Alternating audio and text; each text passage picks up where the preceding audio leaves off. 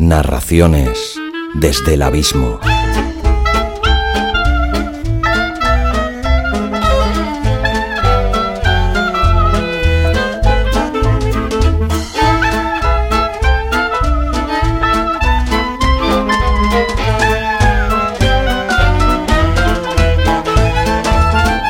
Hola, abismeros y abismeras. Soy Xavi Villanueva y os doy la bienvenida al duodécimo capítulo de Narraciones desde el Abismo, un podcast literario que nace con la vocación de rescatar esos muchos escritos, esas narraciones que son carne de cajón o que mueren huérfanos en un disco duro, y ofrecerles un refugio, un hogar, sacarlos del abismo del olvido. Hoy voy a ser muy escueto con la intro ya que el programa viene cargado de contenido y de novedades ya que hoy tenemos nuevo autor invitado y, mucha atención, también nuevo narrador invitado, pero cada cosa a su tiempo.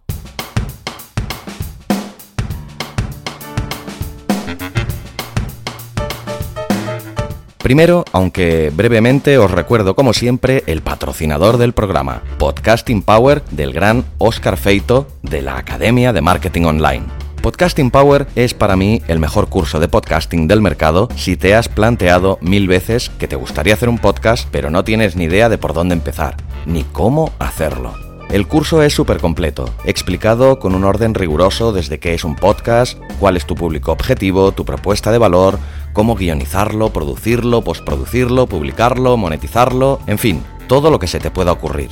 Consta de un completísimo manual de 135 páginas, casi 10 horas de minuciosos videotutoriales, una detallada guía con todas las herramientas necesarias, un montón de plantillas, de guiones, de propuestas de patrocinio, solicitud de entrevista a un invitado, además de acceso a un grupo privado de podcasters en Facebook, así como del acceso directo también a Oscar Feito y a mi persona para realizarnos cualquier tipo de consulta mientras realices el curso. Si quieres más información sobre este fantástico curso, entra en abismofm.com barra podcasting power. Dicho esto, os paso a presentar la primera sorpresa del día. Por primera vez en Narraciones desde el Abismo vamos a tener un narrador invitado que a partir de ahora nos acompañará siempre que así lo quiera, ya que, como decía de un gran podcaster, tiene voz de seductor de octogenarias. Os explicaría brevemente su historia, pero mejor que lo haga él mismo, ¿no? Abismeros y abismeras, tengo el placer de dar la bienvenida a la familia Abismo FM a un tío muy grande. Bueno, un metro ochenta y cinco para ser exactos, que no está nada mal, aunque no hablaba de ese tipo de grandeza. Me dejo de rollos. Con todos vosotros, un tío muy generoso, el gran José Escolar. Bueno, pues como os, acabo de presentar, abismeros y abismeras, hoy tenemos aquí, por suerte, una nueva incorporación en el programa que eh, durante unos cuantos programas va a ser nuestra voz eh, invitada. Y me parece que es una voz por todos y todas conocido, o debería serlo, porque, como decía un gran podcaster, eh, compañero de nuestro invitado, tiene una voz de seductor de octogenarias eh, fantástica. Y no es otro que la voz de, de, una de las redes más importantes o la más grande que hay en España, que es AV Podcast. Y no es otra persona que el gran José Escolar. Hola José, ¿qué tal? Buenas tardes. Hola Xavi, muchísimas gracias por la invitación. Te has pasado un poco con la presentación, pero vamos, yo te lo agradezco, el cariño que me procesas. Bueno, no, más que nada es que, eh, a ver, sigo tus podcasts y al tener un podcast literario igual que, yo, la verdad, pues mm, me pareció una idea fantástica poder unir ambas voces y ya que hay diferentes relatos, pues eh, tener un narrador invitado que de vez en cuando fuera narrando algunos de los relatos y me apetecía muchísimo que fueras tú. Pero bueno, explica un poquito a la audiencia, por si hubiera alguien que no pudiera conocerte, quién es José Escolar y de dónde provienes. Bueno, antes de nada mm, voy a pedir un poco de perdón porque, como te he comentado fuera de antena, eh, tengo la, garganta un poco, tengo un pollite ahí metido que no lo saco en todo el día, así que voy a tener un poco de carraspera. ¿Quién soy? ¿Quién es José Escolar? Pues José Escolar, como podcaster, pues es un muchacho alto con gafas calborota que se dedica a recopilar esos textos que, bueno, le toca un poco la fibra e intento empaquetarlo de tal manera que yo pienso que a la gente le, le está gustando bastante. Le está costando, pero le está gustando. Y te voy a hacer una confesión, Xavi, en, mitad de la presentación. Confiesa, confiesa. Lo paso terriblemente mal eh, en las entrevistas. En las entrevistas o en los podcasts colaborativos. ¿Sabes por qué? ¿Por? He llegado a la conclusión. Además ha sido esta tarde. Porque me pasa exactamente igual que cuando estoy hablando por teléfono. me pongo incómodo, me pongo nervioso. Si no tengo a la persona delante, empiezo a hablar de una cosa y me voy directamente a otra, desvarío mogollón y bueno, básicamente ese soy yo, un pieza. Es lo que hay cuando no hay guion de por medio, ¿no? Sí, correcto. Tienes que fiarte más de tu elocuencia y de, la inspiración del momento, ¿no? Pero bueno, eh, pues explica un poquito así brevemente cómo es tu podcast, porque eh, aunque tienen nexos de unión con, el mío, porque ambos son literarios, eso, el tuyo es de un formato bastante más cortito, son podcasts de dos, tres minutos, ¿no? Pero... Sí, son, son más cortitos. Es, yo, según lo, lo tengo visto, o según lo tengo planeado o planteado, es como si fuera una canción locutada, porque si te das cuenta, el podcast tiene una duración normal, de media, de dos minutos y medio, tres, lo que suele durar una canción. Y lo tengo planteado así porque quiero que sean podcasts cortitos, que sean intensos dentro de lo que yo pueda. Y bueno, básicamente como de producción del podcast, me, esos dos o tres minutos me suele llevar unas dos o tres horas. Imagínate que yo produciera con, la misma técnica un podcast como el tuyo de, narraciones. Pues vamos, necesito yo mes y medio para, para hacer uno solo. Ya, ya. Pues bueno, sí, claro, yo al programa ser más largo, pues multiplica las horas, porque sí, algo de lo que mm. quería recalcar precisamente de tu podcast es que se nota la meticulosidad, ¿no? Y el cariño que le dedicas, y eso en el resultado final se nota muchísimo. Tiene una edición muy, muy cuidada. Y entiendo que pases muchas horas, pero vamos, yo soy de los que defienden que creo que vale muchísimo la pena eso porque diferencia tu producto, ¿no? Y le da autoridad. Sí, te lo agradezco. Bueno, la verdad es que tampoco iba buscando algo así, porque yo cuando empecé en el podcasting y también con el, bajo el, vamos a llamar, el sello, ¿no? José Escola, por decir de una manera. Bueno, el podcast no tenía nada que ver, era radicalmente distinto a lo que estoy haciendo ahora. Era un podcast de, mm, pues eso, de desvaríos mentales, de yo me ponía a filosofear y esas cosas. Hasta que un día dije, bueno, me cansé del formato y le dije, voy a darle la vuelta. Creé otro podcast que era José Escolar Relatos y tenía otro feed, claro. Al final, bueno, cuando entré en la cadena, Pedro, Pedro Sánchez, el amado líder, ovación al que tú entrevistaste. Sí, sí, sí. Bueno, me propuso de, pues, el, claro, mm, quería que yo estuviera dentro de la cadena, pero tener dos podcasts, pues no le... Bueno, al final decidimos entre los dos que sí, no tenía mucho sentido y entonces se agrupó todo. ¿Qué es lo que pasa? Pues el progreso natural ha sido que José Escolar Relatos se ha comido a José Escolar, el otro formato. Sí. Realmente no es un formato que yo haya estudiado o haya diseñado. Eh, ha nacido así y el formato en sí es así porque no puede ser de otra manera. No, no concibo otra forma de hacer una locución de poemas. Yo personalmente, para José Escolar, tiene que ser cortito, conciso, es, sí, como tú dices, es, aunque suene un poco feo, es meticuloso. Lo es, lo es. La música, la que hay en ese, en ese capítulo en concreto, está porque tiene que estar, porque le pega al texto. El texto al mismo tiempo le pega a la música y, bueno, conforme yo lo veo es todo un baile. O sea, tanto la música, la locución, el texto y la edición van a partes iguales. No puede haber algo por encima del otro, si no, para mí se me descuadra completamente el podcast y deja de tener sentido. Ya, ya, ya. Espero que te gusten las, las músicas que he seleccionado para los, las narraciones que vamos a escuchar hoy. Y ya que saco el tema a colación, pues no sé, me gustaría que hablaras un poquito de la experiencia que ha supuesto para ti narrar los escritos de, de mi gran amigo Vara, al cual vamos a tener hoy aquí, porque me parece que alguno de ellos, como me has comentado fuera de antena, pero me parece interesante que lo comentes aquí, la verdad que ha sido duro, ¿no? Te has metido tanto en el papel que la verdad que te ha costado de narrarlo, ¿no? Hmm, sí, bueno, desde aquí te quiero dar las gracias y por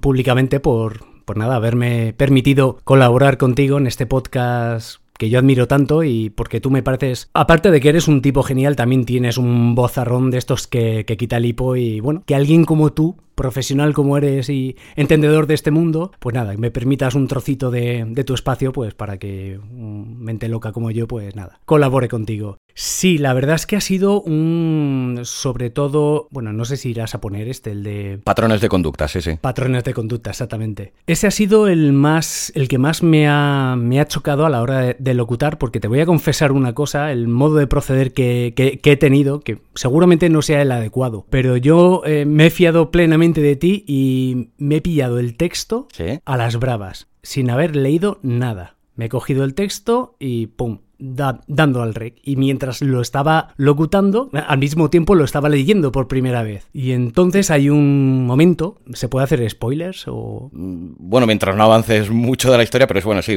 Bueno, sí, hay un, hay, hay un momento un poco durillo, ¿no? Cuando, bueno, pues está en la sala de espera de pediatría. Entonces, cuando uno es padre, pues también le afloran ciertas, ciertas sensibilidades, ¿no? Un poquito más de lo habitual. Y cuando llegué a ese punto, me tuve que parar porque claro, es lo que te, digo, yo mientras lo estaba locutando estaba viendo la película al mismo momento y lo tuve que parar y dije, mm, ¿qué está haciendo el grillao este? Ya. La continuaba y según la continuaba la volví a parar y decir, no, no, es que no puedo interpretarlo, tío, o sea, es que es muy, es muy brusco. Sí, sí, sí. Pero al mismo tiempo me gustó porque al ser una persona completamente distinta a mí, tener que, bueno, pues eso, más o menos interpretar en la medida de lo posible, porque tampoco soy actor y tampoco digo que lo haga especialmente bien, pero pero el relato es duro, es muy bueno, es genial porque meterse en la mente de alguien que psicológicamente no es muy adecuado para la sociedad, por así decirlo, y hacerlo creíble, eh, me parece una de las cosas más interesantes y por eso te doy, la, te doy las gracias porque, bueno, yo estoy acostumbrado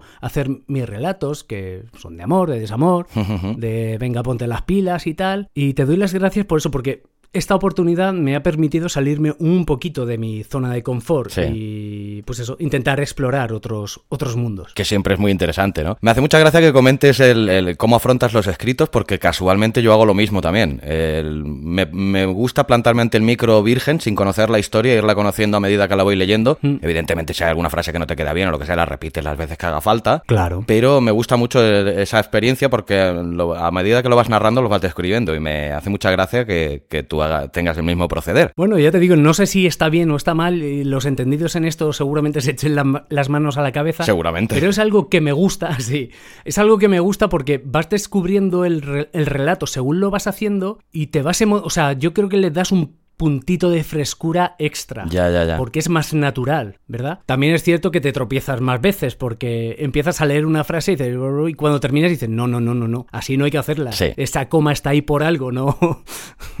Sí, me pasa a mí exactamente lo mismo. Aparte es que me hizo gracia porque, claro, yo precisamente de este libro de Vara ya había leído algunos escritos y de los que había leído precisamente son los que te di a ti, porque quería afrontar los que no había leído, los que no había leído y hacerlos en directo, ¿no? Mm, qué bien. Bueno, pues eh, la verdad que nada, simplemente era esto, darte a conocer un poquito a, la audiencia. En próximas semanas eh, saldrán los otros eh, escritos de Vara y bueno, como te dije por teléfono y ahora te ratifico que estás tu casa. Eh, aquí siempre que quieras colaborar serás bienvenido. Por lo que me alegra decirte que me van llegando bastantes escritos y eso, o sea que si te animas eh, te iré pasando todos los que quieras y que bienvenido a tu casa, a Narraciones desde el Abismo. Por nada, Xavi, agradecido. Tú sabes que aquí me tienes para lo que buenamente yo pueda y tú necesites y que para mí ha sido un placer y he disfrutado como un enano la experiencia, de verdad. Ha sido algo muy positivo. Muchas gracias. Gracias a ti y bueno, te seguiremos oyendo por aquí con tu voz de seductor de, octogenarias. Muchas gracias. Un besito. Fuerte abrazo. Adiós.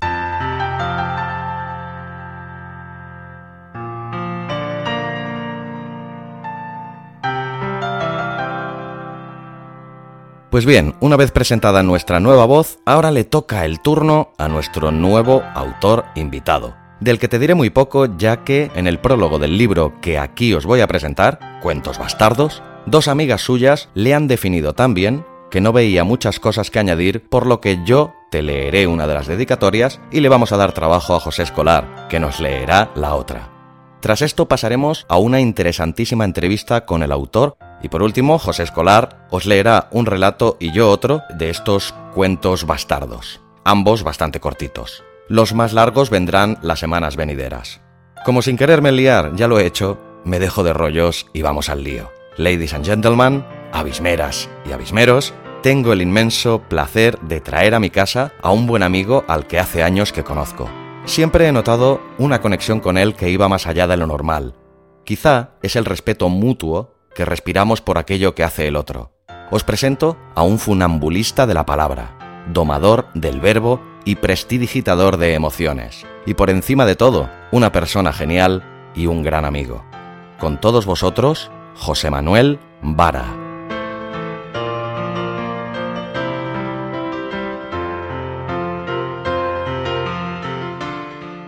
Prólogo a Cuentos Bastardos, de Alicia Sánchez Camacho.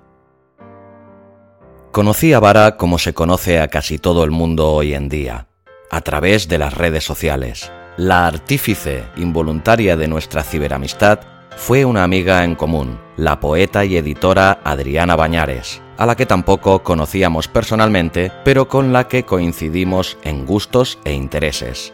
La primera vez que me puse en contacto con él fue para colaborar en uno de los muchos proyectos que siempre tiene en marcha. Se llamaba Pornografía Emocional y consistía en realizar un análisis subjetivo de películas de autor con escenas de sexo real. Nada más escribirle a través de Facebook me facilitó una lista exhaustiva de todas las películas de esas características y cuando acepté colaborar, a los cinco minutos ya tenía un montaje visual con una fotografía mía que había encontrado en mi perfil. Estaba abrumada. Es que soy muy impulsivo, me dijo entonces.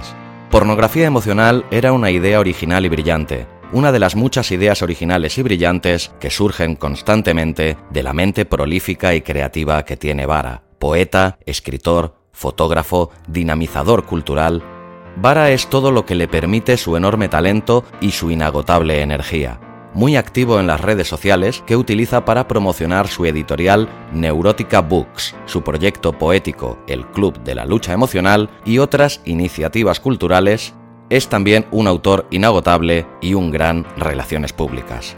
Pero el Vara que vamos a ver en este libro es muy diferente al amigo extrovertido y simpático que podemos encontrar en las presentaciones de libros, en las performances poéticas o en los actos culturales de su Badalona natal. El Vara escritor el Vara poeta es otra cosa, oscuro, intimista y con una sinceridad desgarradora.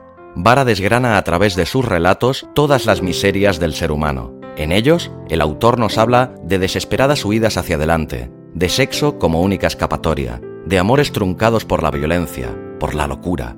Un tema que Vara, debido a su experiencia laboral con enfermos psiquiátricos, conoce muy bien. Y quien avisa no es traidor, porque a través de su prosa el autor nos va a llevar al lado más oscuro de la mente, a un mundo que, a pesar de ser angustioso y caótico, no deja de ser estremecedoramente real. Y es que a pesar de que estos relatos pueden ser considerados como de terror, los únicos monstruos que encontraremos en ellos son los que habitan dentro de nosotros. Y no quisiera acabar este prólogo sin hablar del estilo de Vara, de su pulso firme y de su actitud valiente a la hora de abordar los temas más sórdidos y las pasiones más ruines. En sus relatos encontraremos los registros más diversos, desde el informe policial o el artículo de la Wikipedia al lenguaje poético o las letras de canciones. Y todo ello lejos de parecer inconexo, se aúna de forma armónica como si el autor lo hubiera cubierto todo con un filtro para darle un resultado homogéneo. Nada más por mi parte, lector. Lo dicho, entrar en el mundo de Vara supone un compromiso. De la misma manera que un bautizo de sangre o un rito de iniciación, será necesario que entregues parte de tu alma para disfrutar de la ceremonia. Yo lo he hecho y no he salido indemne. Espero que tú no corras la misma suerte. Vara escribe desde dentro, desde lo más oscuro en su ser y en el ser humano en sí, porque de hecho esa es la decadencia. Esa decadencia que tratamos de ocultar para parecer racionales, lo que en verdad nos hace humanos y de lo que está hecha la sangre, esa rabia contenida por la obscena obsesión de lo políticamente correcto hacia la violencia y el sexo más perverso, que tan oculto ha quedado entre nosotros que a veces solo es posible vomitar a través de la palabra, el ritmo y el alcohol, que se lo digan a Bukowski.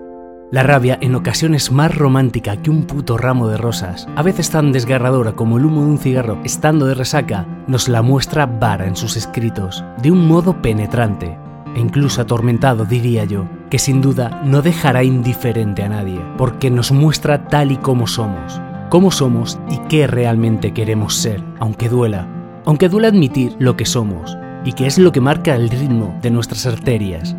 Él lo deja ahí, puesto ante nuestros ojos, en hojas de papel, tan puro como las hostias de la primera comunión palabras capaces de revolvernos las tripas y el alma hasta ensuciarnos de nuestros más bajos instintos y sentir como nunca hemos sentido la llamada de la naturaleza, hasta querer vivir la vida hasta las últimas consecuencias. Porque lo que siempre hemos querido desde que nacemos es vivir eternamente. y las únicas vías que nos hacen tener contacto con la permanencia son el sexo y la propia muerte. Y José Manuel Vara nos pone frente a ellas de una manera brutal. Nos enfrenta a nuestras propias tensiones pulsionales, dejándolas al descubierto. Nos permite regresar al estado salvaje, animal y verdaderamente monstruoso. Y a mí, y seguro que a ti también, este estado me encanta.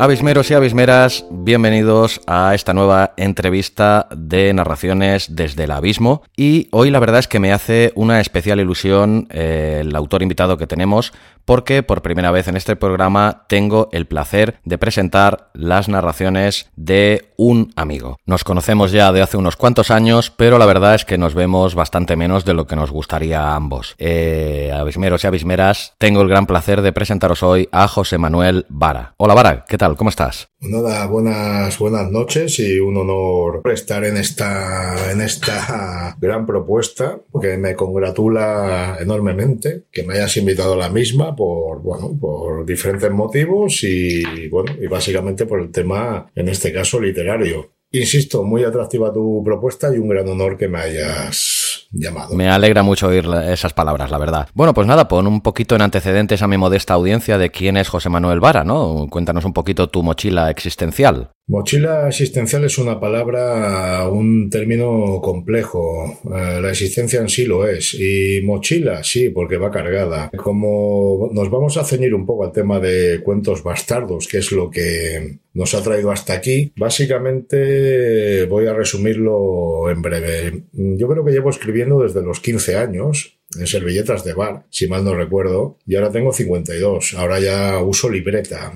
Sigo escribiendo a mano, porque es muy, creo que es muy directo y básicamente porque escribo poesía. Y bueno, y toda literatura o toda necesidad de escribir va ligada a algo. En este caso va ligada a una necesidad de, de bueno, de, de, solventar cierto conflicto interior que tengo encima desde que tengo uso de razón y bueno, y por eso de la literatura. Eh, Cuentos Bastardos es un mundo muy peculiar que se empieza a gestar por muchas influencias de autores, escritores y películas de los años bueno, finales de los 70 y primeros 80.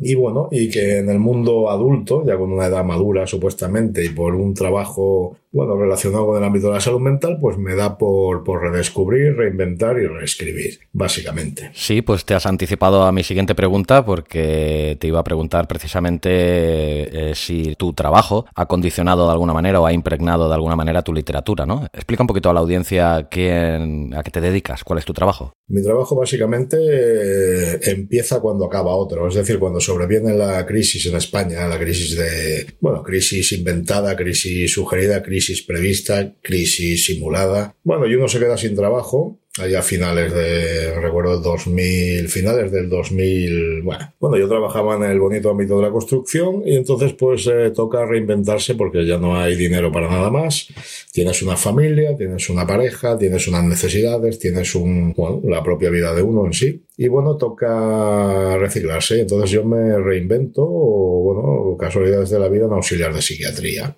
Y debido a esa, ese cambio radical, eso fue en el 2011, hasta hoy, que sigo trabajando en una fundación tutelar, eh, un trabajo duro, difícil, pero muy gratificante al mismo tiempo. Duro, difícil en el sentido de que las condiciones eh, en sí sociales, eh, judiciales sobre este tema son complicadas. Suerte que salen cosas como la Convención de Nueva York, que es un tema que no me voy a, explayar aquí, pero lo dejo para otras intervenciones en otros programas. Pues suerte que tenemos una Convención de Nueva York que apuesta por la, la autonomía y el autogobierno de las personas que tienen sufrimiento emocional y bueno, y todo esto viene a colación de que la escritura de alguna manera mm, gira hacia ese punto de vista, eh, situarse en el punto de vista del otro, dentro del otro, en el sufrimiento emocional del otro. Y entonces es como coger unos cuentos o un tipo de literatura con la que yo me forjé o me pensaba que yo sabía escribir o quería escribir o intentaba y darle la vuelta de alguna manera y con una experiencia de la vida, mm, pues volverla, volverla muy, muy, muy emocional, muy intimista y muy desde dentro y llevarla al terreno de la, de la persona que realmente sufre de alguna manera los condicionamientos de la sociedad en la que nos movemos todos. El tema es que la literatura es una literatura de combate y bueno, y, que, y estoy básicamente orgulloso de que sea así porque porque bueno, básicamente alguien tenía que hacerlo. Perdona que te corte, pero bueno, la crisis esta de la que hablas, por sacarle un punto positivo, al menos nos permitió conocernos, ¿no? Hombre, que ya es mucho y se agradece. De hecho, seguimos aquí, eh, si no recuerdo mal, coincidimos allí en los albores del 2008-2009, siendo eh, escultores industriales en el Zoo de Barcelona y fue una experiencia, la verdad, que mística, religiosa. Me río yo del hijo del señor este eh, en su canción en el sentido de que, bueno, que cuando conectas eh, personas con un karma, creo yo, tan intenso como, la, como nuestros karmas, pues bueno, hay que agradecer a esa puta crisis que hoy estemos aquí hablando de esto. ¿El sufrimiento mental, ya que haces referencia, te ha motivado de alguna manera en tu literatura o la forma que tienes de expresarte a la hora de escribir? Evidentemente, como ya he comentado, el sufrimiento emocional es parte de nuestro tapiz emocional interno epidérmico de todos y cada uno. Ya nacimos eh, del trauma, nuestras madres nos expulsaron de su interior de forma traumática y ahí estamos. Entonces, el sufrimiento emocional que conlleva, seas etiquetado por un profesional de la psiquiatría o no, porque no lo has visitado en tu puta vida, nos condiciona de alguna manera. De hecho, todos yo creo que tenemos un punto de sufrimiento emocional potente. Eh, tenemos diferentes formas de afrontarlo, de canalizarlo. La mía es la escritura y ahora yo creo que debido un poco a la experiencia profesional en sí, eh, creo que es interesante que yo escriba de alguna manera para, no para ayudar, porque sería muy pretencioso, sino para ilustrar a otras personas que no tienen ese punto de experiencia profesional que les podría servir para canalizar mejor su propio sufrimiento emocional viéndolo en un aparente cuento o relato que habla sobre el sufrimiento emocional de terceras personas que no son el mismo, aunque se pueda sentir evidentemente reflejado. Eh, es un proceso parecido al que pueden realizar los actores, ¿no? A la hora de prepararse un papel para una película, ¿no? Sí, yo creo que sí. Eh, de hecho, hay aquellos de los actores del método, hay el tema del, del, psicodrama, que es un poco la mezcla entre, entre terapia, terapia psicodinámica y un poco de, de actuación. Ahora salen de moda nuevas mmm, sectas terapéuticas, como de tipo New Age, que pueden ser las constelaciones, que obliga a hacer un poco de, de acting sobre la propia historia. Yo creo que sí, que un poco el trabajo actoral, realmente el trabajo actoral serio y profundo, se basa en meterse en la piel de otro. ¿Hasta qué punto? Eso lo decide el actor. Eso lo decide la intensidad, lo que requiere la película. Yo creo que a veces las películas deberían ser hechas para uno mismo y, que, el, y que el acting o la simulación del personaje fuera en beneficio propio, es decir, autoterapia. En esa línea yo creo que sí, que mi literatura está muy arraigada con un trabajo de un actor del método muy radicalizado en el sentido de que se moje del, del dolor del, del, personaje que interpreta. Esa introspección. Esa introspección, de alguna manera, el, el tema de que, de que, sea todo hacia adentro es como para que eh, lo de dentro salga hacia afuera de una manera eh, sana. Es como decir, eh, todos tenemos algo traumático dentro, todos tenemos algo oscuro, si se quiere usar un término fácil,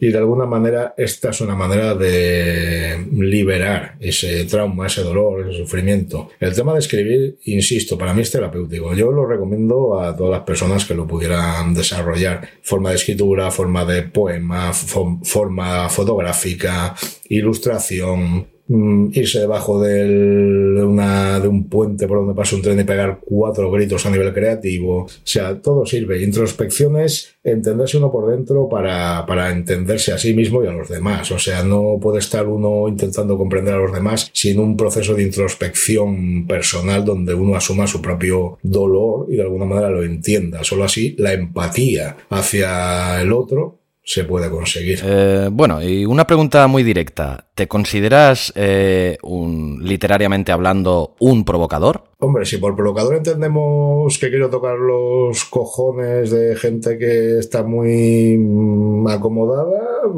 pues sí. Provocar, ¿qué es provocar? Provocar es, es hacer pensar, es, es, meter un puñetazo en cerebros dormidos, es como decir, oiga, muévanse un poquito que esto ya da asco y hasta aquí hemos llegado. ¿Qué es provocar? Provocar es, mmm, oiga, lo que está leyendo Si le deja indiferente, es que usted está muerto, ¿no? Básicamente, muerto socialmente, entiéndase la, la expresión. Sí, en ese sentido yo creo que sí, provocador, provocador mm, visceral y, y hasta la médula. Bueno, agitar conciencias ya es una meta, ¿no? De cualquier escritor. Agitar conciencias debería ser el objetivo incluso de los políticos de turno. Agitar conciencias yo creo que tendría que ser una, una, asignatura o una cátedra universitaria. Es como decir, ¿usted a qué se dedica?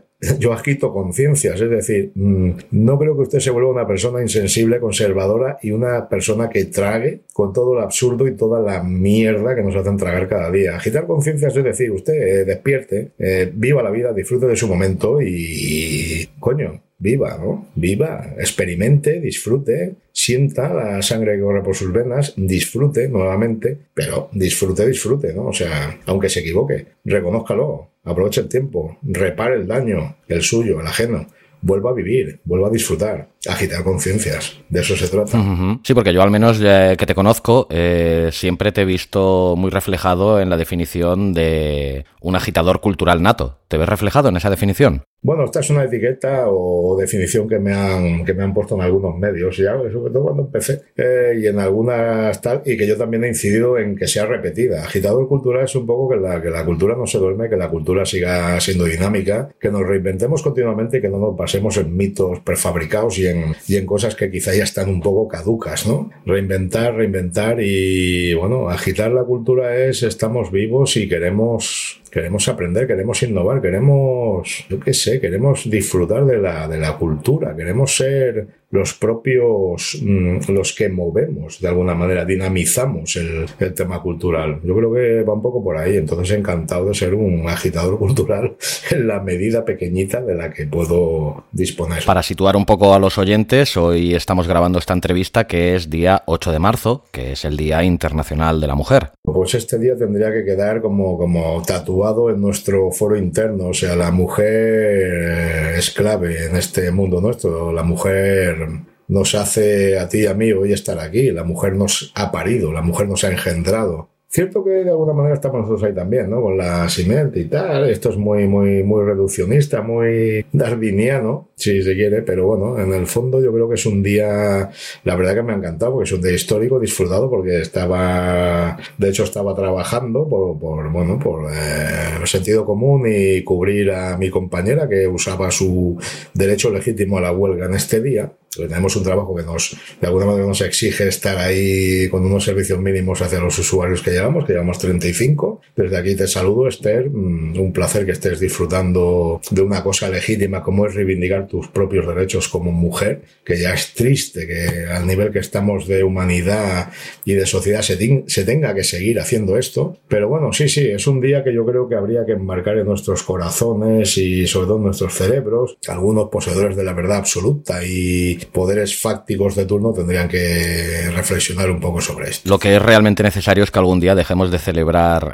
este día, ¿no? Pero mientras, la verdad es que se hace una gran labor. Sí, a eso me refería, pero bueno, mmm, mientras no llega a eso, ahí estamos. Y, y nos queda, ¿eh? porque cuesta, cuesta mover. Yo recuerdo que era jovencito y ya han pasado gobiernos de izquierdas, de otras izquierdas, y, el, y lo que tengamos ahora que alguien denomina gobierno. Pero ojalá, ojalá, ojalá, ojalá no tuviéramos que, que hacer estas manifestaciones ni otras y las que nos quedan. Por resituarnos en el lado más narrativo de la historia, y como ya he dicho antes que te considero un agitador cultural, tú ya te encargabas de agitar la cultura de, de, tu zona, de tu barrio, incluso cuando no había internet, ¿no? Eh, eh, haciendo los típicos fanzines, ¿no? Que... Sí, ahí estaba el Atrocity, bueno, había un... Yo leía, yo no sé por qué, por inquietudes personales, o leía ciertas publicaciones donde hablaban de gente que hacía fanzines, esas publicaciones... Eh, contraculturales de papel fotocopiado y bueno, pues yo me animé. Entonces sí, sí.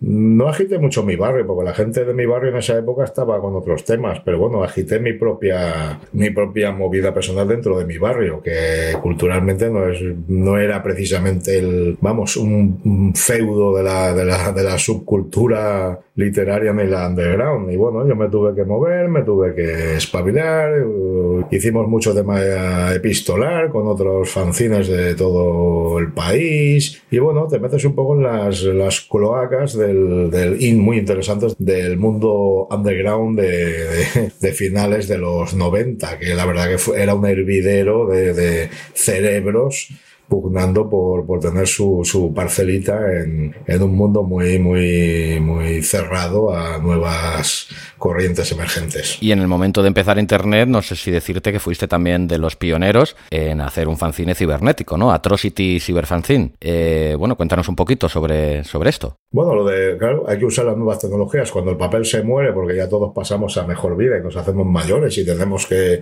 que dedicarnos a otras cosas y no nos ganamos la vida con esto para seguir eh, disfrutando del momento subcultural, pues claro, seguimos un poco, salen nuevas tecnologías, aprovechamos blogs, seguimos con los fanzines, recuperamos los contactos que tenemos cuando el papel intentamos ampliar un poco el círculo. Y yo la verdad es que he disfrutado mucho porque he conocido nuevas voces, nuevas personas que, que ahora en mi vida actual siguen presentes, gracias a las tecnologías, que yo siempre diré, las tecnologías bien usadas valen la pena, las mal usadas suprimanlas ya. Pero bueno, eh, está bien, hay que, yo creo que es eso, hay que seguir agitando, aunque sea ciberculturalmente. Todo el mundo escribe, pero no todo el mundo tiene algo que decir, ni lo sabe cómo escribir, ¿no? Bueno, ahora es la época del postureo. De hecho, hay gente que escribe por puro postureo. Hay gente que escribe por tal. Sí, sí, sí. La verdad que sí. Yo no sé si había una frase de Bukowski. Si, si, bueno, no, no, la recuerdo, tampoco la voy a repetir, pero es un poco: si no escribes porque te sale de las putas entrañas, ni porque lo necesitas, si es por, si es por postureo, lo hago mejor que aquel, lo hago mejor que el otro. Es igual. Yo escribo para mí, tú escribes para ti y, y disfrútalo. Si alguno lo, lo, puede compartir, si alguno lo entiende o si alguno le llega, hostia, pues de puta madre. Pero es que hay gente que escribe directamente, yo creo que hasta de encargo y yo qué sé, por, no sé, apariencia, pero bueno cada uno sabe lo suyo y con todos los respetos, ¿eh? que el postureo, bueno, cada uno que lo asuma, cada uno que lo entienda y al que le guste, también es un modelo, entre comillas, a seguir o imitar y encima creo que incluso ganan dinero, pues viva la madre que los parió. Sí, sí, sí. Bueno, y recuerdo también perfectamente que cuando nos conocimos hace ya aproximadamente unos ocho años, eh, leí lo que fue una versión primigenia de los cuentos que nos vas a presentar aquí en Narraciones desde el Abismo, Cuentos Bastardos. Cuéntanos un poquito sobre el inicio de ellos y también sobre la recopilación que has hecho recientemente de retocando los textos. Bueno, Cuentos Bastardos inicia un poco, hay un poco de todo, porque hay cuentos incluso que escribí cuando estaba en la mili, hay cuentos que he escrito en mi fase de, de que he empezado a trabajar en salud mental. El tema de Cuentos Bastardos es un poco reinventarme como contador de historias, porque cuando uno llega a cierta edad y como ya no tienes tiempo de nada, te decantas por la poesía. Y ahora últimamente la poesía está bien porque es una poesía rápida, muy, muy, muy visceral y que, y que te sirve como autoterapia a forma de ya, ¿no? Y me exigí un poco a mí mismo volver a la narrativa, que es donde yo realmente, yo realmente había empezado y dije, hostia, pues vamos a reinventarnos un poco en este concepto. Y Cuentos Bastardos es un programa de mí mismo que mmm, me siento coherente y eficiente a la hora de contar historias. O sea, es probarse uno mismo que vales para contar historias y que a ti mismo, que eres el mayor juez, crítico y censor que pueda haber, que te pruebes que realmente vales para ello. Y esto es Cuentos Bastardos 2018. Aparte que realmente tengo ganas de, de, de publicarlo porque pienso que, bueno, que, que puede ilustrar cierta evolución en el viaje este de la escritura. Básicamente por eso está Cuentos Bastardos ahora actualizado y muy aplicado al tema de la salud mental. Ya, ya. Sí, no, claro, es que aparte, eh, bueno, como cualquiera que escribe sabrá que una cosa que has escrito al día siguiente le harías 10 cambios, ¿no? Pues imagínate si el tiempo que ha pasado han sido 10 años, ¿no? La de cambios que podrías llegar a hacer. Sí, pero ahora ya es el cambio definitivo. Ya es, podría seguir escribiéndolo, pero ya mmm, yo creo que ahora es el, el, punto ya de madurez del escritor de decir, el relato es este. El que, lo que quería contar es esto lo giro, lo, des, lo destrozo, lo vuelvo a rearmar, pero el relato es este. Lo que empecé a escribir cuando era joven, que era decir la parte externa, y ahora le añado el componente interno y sobre todo profundo psicológico desde el punto de vista incluso del, del, del, del personaje. O sea, es más allá.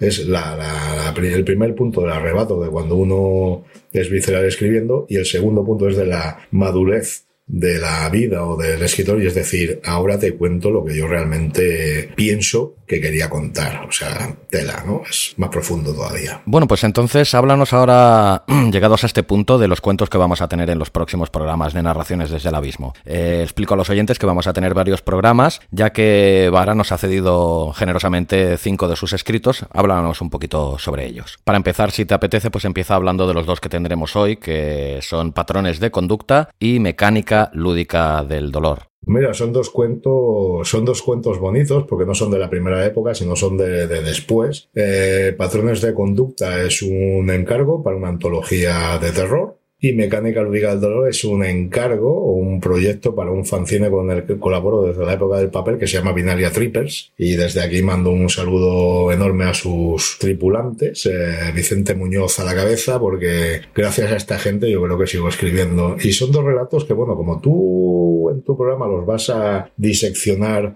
auditivamente yo creo que es mejor no anticipar nada. Solo que son, estos precisamente son fruto de un, de un momento más actual y muy, son relatos muy, muy, muy, muy introspectivos y muy, muy cabrones y muy desde dentro y muy, hostia, os voy a reventar las entrañas, ¿no? Porque me encanta. Estoy muy, muy orgulloso sobre todo de patrones de conducta porque es meterte en la piel de una persona que puedes llegar a odiar. Pero te meto en esa piel y es como decir, mm, mm, a que ahora quizá no lo odias tanto porque entiendes un poco por dónde van los tiros, o si lo sigues odiando, o es que te toca mucho a ti mismo como eres. Ese es el juego, ese de qué nos diferencia de, del otro, ¿no? ¿Qué nos diferencia de, de, lo que precisamente condenamos? ¿Qué nos diferencia de, de, lo que decimos nosotros que no tiene nada que ver con nosotros o que no nos gustaría ser? Es la ambivalencia esta del, del, del, relato, ¿no? Que a veces dices, hostia, este cabrón me ha tocado, ¿no? Bueno, lo, lo habitual, ¿no? En tus escritos, ¿eh? Bueno, habitual.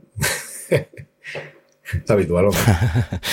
La verdad es que eres un sentimental. Bueno, el tema, el tema sentimental en patrones de conducta, que es un alguien que mata a su madre. Ya. Yo no sé hasta qué punto, pero bueno, tiene un punto emocional desarraigado que, bueno, os dejo descubrir gracias a, al fantástico programa de Xavi Villanueva y sus audio relatos. Bueno, te alabo el gusto y, el halago, pero bueno, quizá yo me lo planteo eh, también como soy eh, lector asiduo y a la vez también soy escritor, quizás me lo planteo de que me hago el programa que a mí me gustaría oír como oyente. Y eso te honra, porque la verdad que a veces la literatura no es fácil de, de, compartir, ni de, de bueno, de transmitir y decir, bueno, pues son, son relatos realmente que rompen un poco el molde de lo políticamente correcto, incluso si se quiere llamar, y encontrar una voz o una persona o un medio como el tuyo para llegar a un público más amplio, a un lector que de otra manera no podría haber accedido a, ese tema, pues se agradece. Y bueno, te sigo agradeciendo el haberme traído a tu programa y echarte un capote en todo que te haga falta, ¿no? Porque es a veces difícil compartir un poco cierto tipo de, de literatura que yo llamo trascendente, desgarradora, que parte del desarraigo emocional, que puede producir cierto movimiento a nivel anímico, no fácil de digerir precisamente, y bueno, y por eso te digo, se agradece enormemente tu, tu disposición y tus ganas de hacerte eco de estas propuestas. Bueno, sí, esa también es una de las sorpresas que vamos a tener hoy, porque aparte de tenerte a ti como autor nuevo invitado, vamos a tener también una voz nueva de narrador. Eh, Mecánica Lúdica del Dolor, sí que lo vas a oír eh, narrado por mí, pero hoy también vamos a tener en el programa al narrador invitado, que es José Escolar, que tiene un podcast también sobre narraciones y tiene una voz muy bonita y creo que te va a gustar mucho el tono que le ha dado, ya verás. Pues deseando oír lo que estoy. Bueno, y Mecánica Lúdica del Dolor es tan cortito que no creo que valga mucho la pena que le avances nada a los oyentes, ya lo descubrirán en breves segundos, pero le podías hablar de otro de las eh, narraciones que vamos a escuchar tuyas, que es El hombre en el arcén que odiaba a los lagartos. Eh, ¿Qué nos cuentas de ella. El hombre del arcén que odiaba los lagartos le tengo un cariño especial porque es una historia que implica gente que conocí realmente en la, en la facultad de psicología cuando estudiaba, ahí en los 80. Y bueno, es llevar también un poco al terreno de, la escritura a gente que conoces, rendirlo como un homenaje sincero y entrañable. Desafortunadamente, las dos personas homenajeadas en este relato ya han fallecido por diferentes causas. Y bueno, en su momento no lo hice como, como un homenaje, como lo siento ahora, que además el relato se ha reinventado. Pero ahora sí, porque te pone un poco en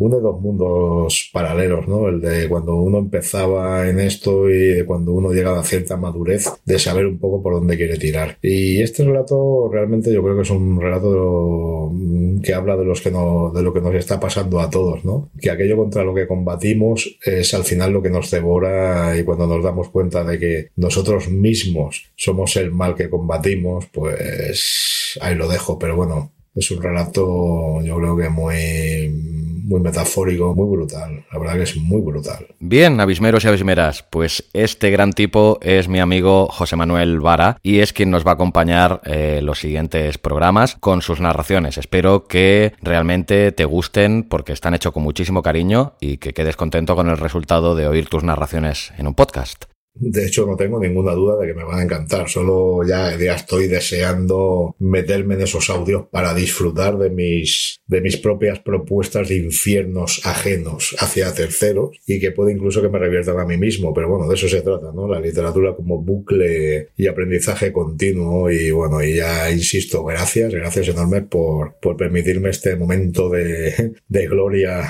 intimista, delirante y, y un abrazo muy grande. Me ha hecho una ilusión tremenda tenerte hoy aquí, aunque sea telefónicamente. Y nada, que un fortísimo abrazo y bienvenido a la familia de Abismo FM. Pues muchas gracias, hombre. Que vaya todo fenomenal. Un placer haberte tenido aquí. Abismo FM. Una voz diferente y muy personal sobre series, podcast y mucho más.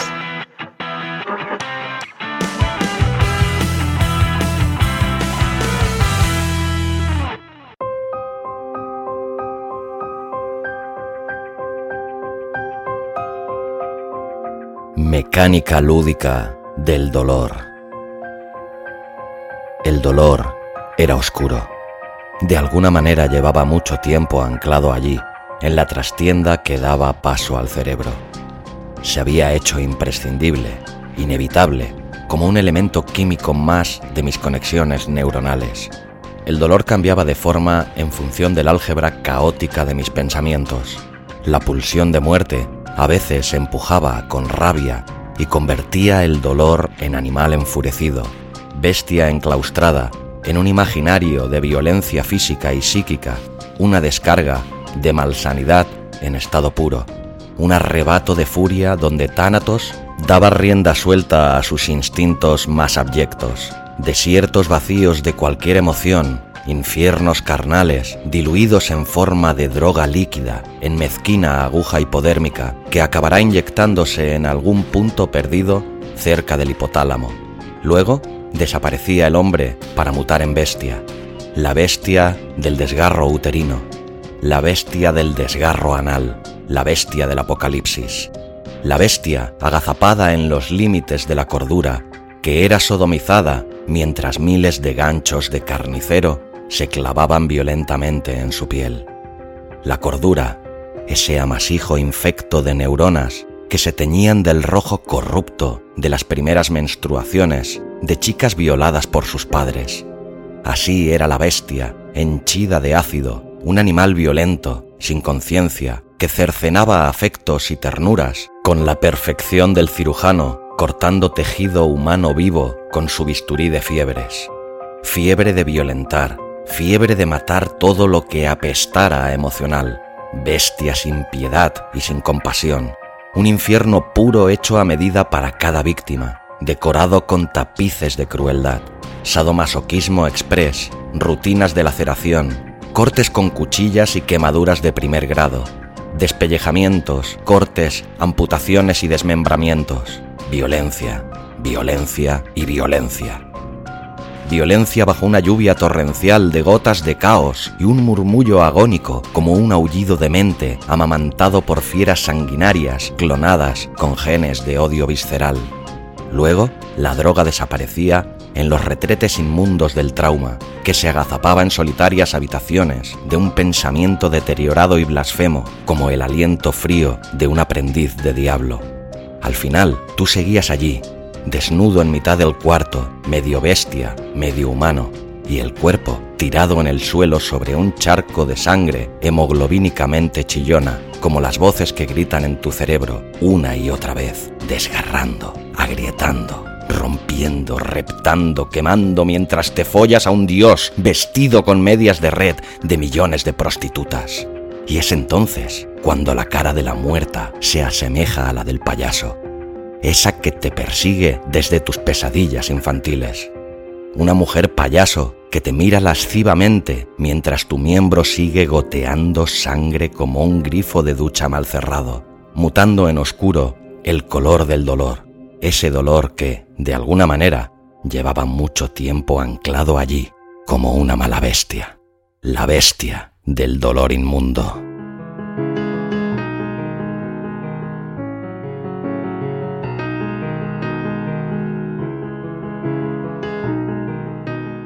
Patrones de conducta. Puede ocurrir que la infancia del psicópata haya estado colmada de vivencias de terror y desamparo. Sabemos que lo ocurrido en la infancia será recordado toda la vida y es uno de los ejes que formará nuestra personalidad.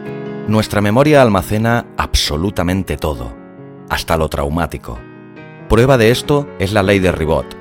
Basta escuchar los relatos de los ancianos, cuya memoria anterógada, es decir, inmediata, es casi nula, pero la retrógrada no. Recuerdan hasta el más mínimo detalle de su infancia y juventud. Este fenómeno hace sospechar que probablemente las vivencias infantiles traumáticas hayan sido reprimidas originariamente, lo que no significa que no influyan en la adultez a modo de secuela, como el haber padecido abusos físicos, sexuales o emocionales en la infancia. Doctora María Laura Quiñones Urquiza. Narrador José Escolar.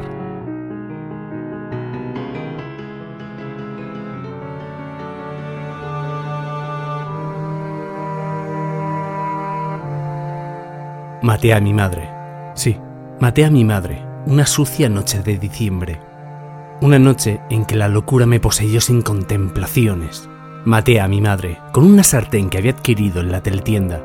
La maté una sucia noche de diciembre, en plenas navidades, navidades de mierda. Maté a mi madre porque había matado a Papá Noel. Lo había matado clavándole un cuchillo de cocina en la enorme barriga y su sangre lo tiñó todo. Su barba blanca, su cara roja, su ropa roja, sus manos rojas, sus botas rojas, sus ojos rojos. Maté a mi madre por detrás, mientras seguía cuchillando a aquel gordo disfrazado de rojo, con una patética barba postiza y un ridículo gorro rojo con pompón blanco. La maté reventándole la cabeza con una sartén de aquellas de freír carne una sartén pesada como el cielo plomizo que cubría nuestra casa en aquella noche de mierda, en una Navidad de mierda. Maté a mi madre. Ella y Papá Noel estaban muertos sobre el suelo cuando llegó la policía, cuando acabó todo, cuando vinieron los médicos, los psiquiatras jodesueños, los curanderos de medicina occidental, los sabios de la cabeza, los inquisidores de almas, los que sabían lo que había pasado los hijos de puta de mierda con batas blancas de mierda, los matasanos, los encierra locos. Ellos sabían que había matado a mi madre con una sartén, pesada como el trauma que poseía por dentro, desde que tenía cinco años. El puto trauma. El que me regaló Papá Noel una noche de Navidad de mierda, porque Papá Noel siempre venía en Navidad. Doce Navidades de mierda. Mierda. Tiempo presente 36 navidades de mierda.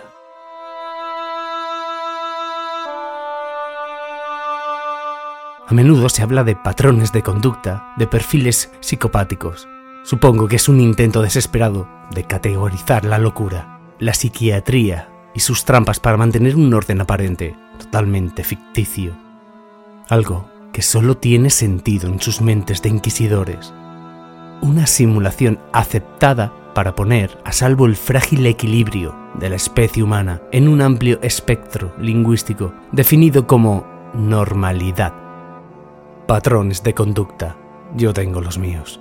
Quizás la atracción por el dolor ajeno, por las heridas profundas de la mente, la atracción por lo abyecto, por lo perverso, por lo demente, por el sentimiento esquizoide del ser humano, por la destrucción del frágil equilibrio que sustenta los delirios del inconsciente, patrones de conducta, observar durante horas en salas de espera de hospitales. No he podido encontrar un lugar más idóneo donde hacer la selección previa de las personas que configurarán la lista definitiva de mis víctimas. Salas de espera, que ya de por sí son fragmentos de dolor en stand-by, retazos de pequeños apocalipsis cotidianos que diezman la moral como la peor de las plagas imaginables. Ellos los denominan patrones de conducta. Yo prefiero llamarlos estatus victimizador. Es mera cuestión lingüística y supongo que un punto de vista sutilmente diferente. La perfección deambula sonámbula entre los pensamientos convulsos y comatosos de los familiares, que esperan resoluciones milagrosas en el imaginario de la ciencia, de la medicina. Médicos que son dioses de un quirófano salva almas. Y yo aquí, en medio de la soledad, de este purgatorio artificial, hechas suertes, con quien voy a ejercer de diablo particular y de siniestro ángel de la muerte. Ángel exterminador. Fotos selectivas que se acumulan voraces en la recámara psicopática del móvil. Horas en la penumbra malsana de mi hogar, observando sus movimientos y sus expresiones decadentes. Tristeza ósea, de animal en ruinas, de animal herido, de animal en urgencias. Las urgencias de pediatría son mis favoritas. Es como la inminencia del orgasmo del depredador antes de cazar a su víctima, a su presa, al alimento de su sed, a su hambre de emociones. De eso se trata en definitiva, la envidia de sentir, sentir en esta Navidad negra como las demás a mis 36 años, sentado en una sala pediátrica cualquiera, observando el ir y venir angustiado de madres que exteriorizan todo su universo de miedos ancestrales en un momento de pánico emocional, emociones las que yo no tengo, madres protectoras y abnegadas, como lo que nunca fue mi madre. Maté a mi madre, sí, maté a mi madre una sucia noche de diciembre, una noche en que la locura me poseyó sin contemplaciones. Maté a mi madre con una sartén que había adquirido en la teletienda. La maté. Una sucia noche de diciembre, en plenas navidades. Navidades de mierda. Y en estas navidades de mierda, a mis 36 años, observo a esas madres en las salas de urgencia pediátricas que aparentan ser diosas indestructibles de universos de pompas de jabón perfectos universos paralelos de papel de celofán y aroma de algodón de azúcar, un paraíso negado a tipos como yo. Tipos que somos un aborto de un infierno decadente, creado por charlatanes de feria que no han querido a nadie salvo a sí mismos. Patrones de conducta. ¿Y qué mierda saben ellos de mi mente si nunca conocieron a mi madre? ¿Qué mierda saben ellos de mi mente si nunca conocieron a mi padre, que se disfrazaba de Papá Noel cada Navidad de mierda hasta mis 12 años? ¿Qué mierda saben ellos si nunca conocieron a los fantasmas caníbales de mi infancia? ¿Qué mierda saben ellos? Ah, qué fácil es hablar desde un pedestal imaginario, de una ciencia supuestamente empírica y rigurosamente científica. ¡Que les den! Lo empírico es un sutil arrebato de ira mientras deslizo el filo del cuchillo por el cuello de una madre diosa en un tormentoso lavabo de una sala de espera de urgencias pediátricas. Luego, el rojo inundándolo todo y los patrones de conducta revolviéndose en el fango como lombrices epilépticas al son de una danza macabra en mi cerebro. Danza imperceptible, inanudible, muda, silenciosa danza macabra rota. Conclusión. Última Navidad de mierda. Romper. Romper como forma natural de aproximarse a los demás. Rompiendo, atravieso el caparazón de cordura de mis víctimas propicias para diseñarles un infierno particular a su medida, hecho a mi imagen y semejanza. A la imagen y semejanza de un niño trastornado. 40 navidades Navidades de mierda. Sitúo la cámara sobre el trípode frente a la pared blanca. Pienso en mis víctimas. Pienso en mi padre disfrazado de Papá Noel, follándome la vida y haciéndome parir al trauma. Pienso en mi madre, a la que maté. Maté a mi madre.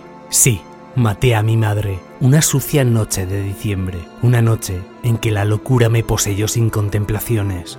Maté a mi madre con una sartén que había adquirido en la teletienda. La maté. Una sucia noche de diciembre. En plenas navidades. Navidades de mierda. Maté a mi madre porque había matado a Papá Noel. Lo había matado clavándole un cuchillo de cocina enorme en la barriga. Y su sangre lo tiñó todo. Su barba blanca, su cara roja, su ropa roja, sus manos rojas, sus botas rojas, sus ojos rojos. Maté a mi madre por detrás mientras seguía cuchillando a aquel gordo disfrazado de rojo con una patética barba postiza y un ridículo gorro rojo con un pompón blanco. Después dejo de pensar en ello. Llevo puesto su ridículo disfraz y el arma atrapada en mi mano. Hace calor para ser diciembre. Diciembre de mierda. Me siento en el suelo y miro hacia la cámara. Sonrío. Pongo el cañón de la pistola dentro de mi boca.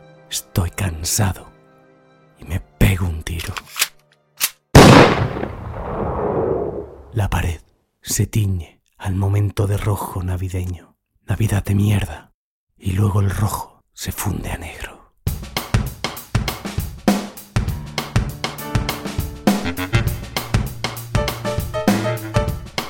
Bueno, pues señoras y señores, este es don José Manuel Vara y un par de sus escritos. Espero que os haya gustado el programa. Yo la verdad es que he disfrutado como un enano leyendo los escritos de un buen amigo, principalmente por la calidad de los mismos. Además de poderlo tener aquí en una agradable charla. Y por si fuera poco, otro amigo, este de reciente llegada a mi vida, ha puesto su voz y la pondrá siempre que quiera en este programa, porque ya es miembro de la familia Abismo FM. Bienvenido a casa, José Escolar. Por cierto, te he dejado las llaves en el mueble del recibidor.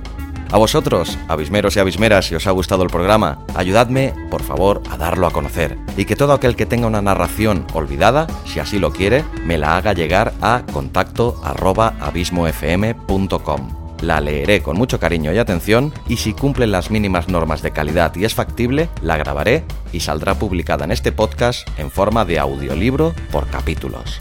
Podéis también enviar vuestros comentarios a contacto arroba abismofm.com o en Facebook o Twitter, donde me encontrarás como arroba abismofm. Y si no es demasiado pedir y quieres dejar tu reseña en Apple Podcast y darle a las 5 estrellas o comentario y corazoncito en iVoox, ya sabes que a ti te cuesta solo un par de minutos y a mí me ayudas un montón. Recordarte también, como siempre, que si te suscribes al blog abismofm.com recibirás de forma automática todos mis contenidos directamente en tu email y serás el primero en enterarte de las novedades que seguirán llegando a Abismo FM. Te recuerdo que este programa ha sido patrocinado por el fantástico curso Podcasting Power de Oscar Feito, del cual encontrarás mucha más información en abismofm.com barra podcasting power. Y sin nada más que añadir, te doy las gracias de nuevo por acompañarme en este duodécimo capítulo de Narraciones desde el Abismo. Abismeros y abismeras, miembros de la comunidad del abismo, os deseo que tengáis una semana fantástica y no olvidéis que, en un libro, siempre tendréis un buen amigo. Si no eres lector habitual o no lo has sido nunca, no olvides que ahora puedes escucharlo y, como nunca me cansaré de recomendar la lectura, aprovecho como siempre la última frase del programa para incitaros a que leáis si nunca lo hacéis o a que leáis más si lo hacéis muy poco. La frase de hoy, por primera vez en este programa, la pronunció un dictador, Joseph Stalin. Pero ¿qué le vamos a hacer? La frase es buena. Quedémonos con la frase y olvidemos el personaje abyecto que la pronunció.